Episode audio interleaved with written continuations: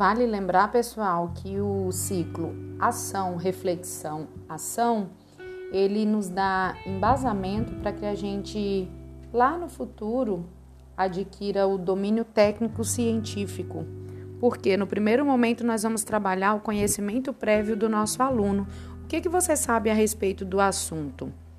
Nós iniciamos com a primeira situação, criação de layout e organização do fluxograma referente às rotinas da frente de caixa.